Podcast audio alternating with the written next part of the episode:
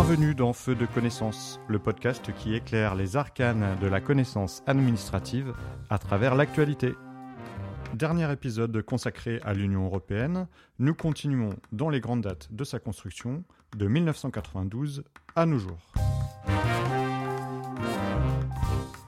C'est en juin 1993, lors du Conseil européen de Copenhague, que les critères auxquels tout pays candidat à l'entrée dans l'Union européenne doit satisfaire avant son adhésion sont définis. Ils concernent l'économie de marché, la démocratie, l'état de droit et l'adoption de la législation européenne, y compris l'euro. Le 1er janvier 1995, c'est l'Europe des 15 avec l'entrée de l'Autriche, de la Finlande et de la Suède.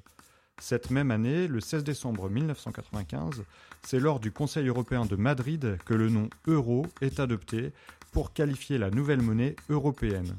Ce nouveau nom se substitue au terme écu jusqu'alors employé dans le traité de l'Union européenne pour la désigner. Le 2 octobre 1997, le traité d'Amsterdam est signé.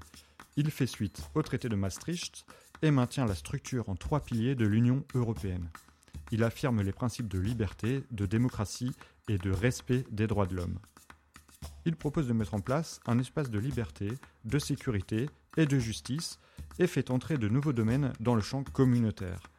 Il pose également le principe des coopérations renforcées qui permettent à un groupe restreint de pays d'avancer plus vite sur des projets définis. Le 1er juin 1998, c'est la création de la Banque centrale européenne. C'est l'institution qui est chargée de mener la politique monétaire au sein de la zone euro.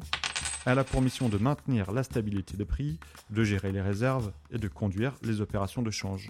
C'est une institution indépendante vis-à-vis du pouvoir politique. Actuellement, c'est la Française Christine Lagarde qui en assure la présidence. Le 26 février 2001 est signé le traité de Nice. Il vise essentiellement à modifier le système institutionnel et décisionnel de l'Union européenne afin de permettre l'élargissement à 25. La naissance de l'euro a lieu en 1999, mais ne sera utilisée qu'à des fins comptables et pour les paiements électroniques.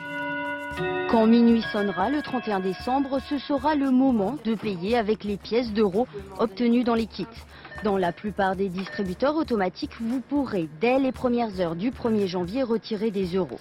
Le 1er janvier 2002, l'euro devient donc le moyen de paiement officiel dans 12 des 15 États membres.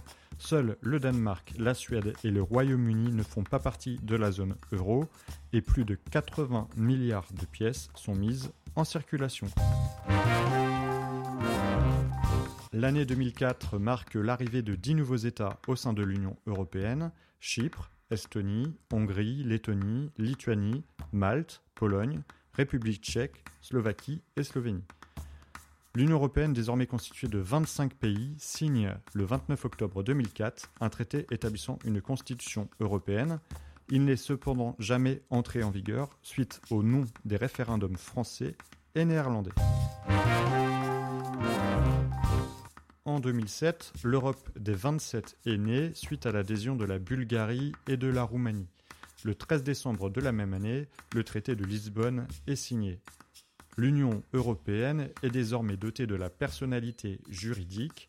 Elle peut ainsi conclure un accord international dans tous ses domaines de compétences. Ce traité modifie la façon dont l'Union exerce ses pouvoirs propres et lui confère de nouvelles compétences partagées. Il crée le poste de président du Conseil européen. Il crée également le droit d'initiative citoyenne qui permet aux Européens d'exprimer leurs préoccupations de manière concrète et d'influer sur le programme politique et législatif de l'Union européenne. Le 1er juillet 2013, la Croatie devient le 28e État membre de l'Union, mais le 23 juin 2016, les Britanniques ont décidé de la quitter. Le Royaume-Uni quitte donc l'Union européenne le 31 janvier 2020. Huit pays sont actuellement candidats à l'adhésion l'Albanie, la Bosnie-Herzégovine, la Macédoine du Nord, la Moldavie, le Monténégro, la Serbie, la Turquie et l'Ukraine depuis juin 2022. Un autre pays est considéré par le Conseil européen comme pays candidat potentiel, à savoir le Kosovo.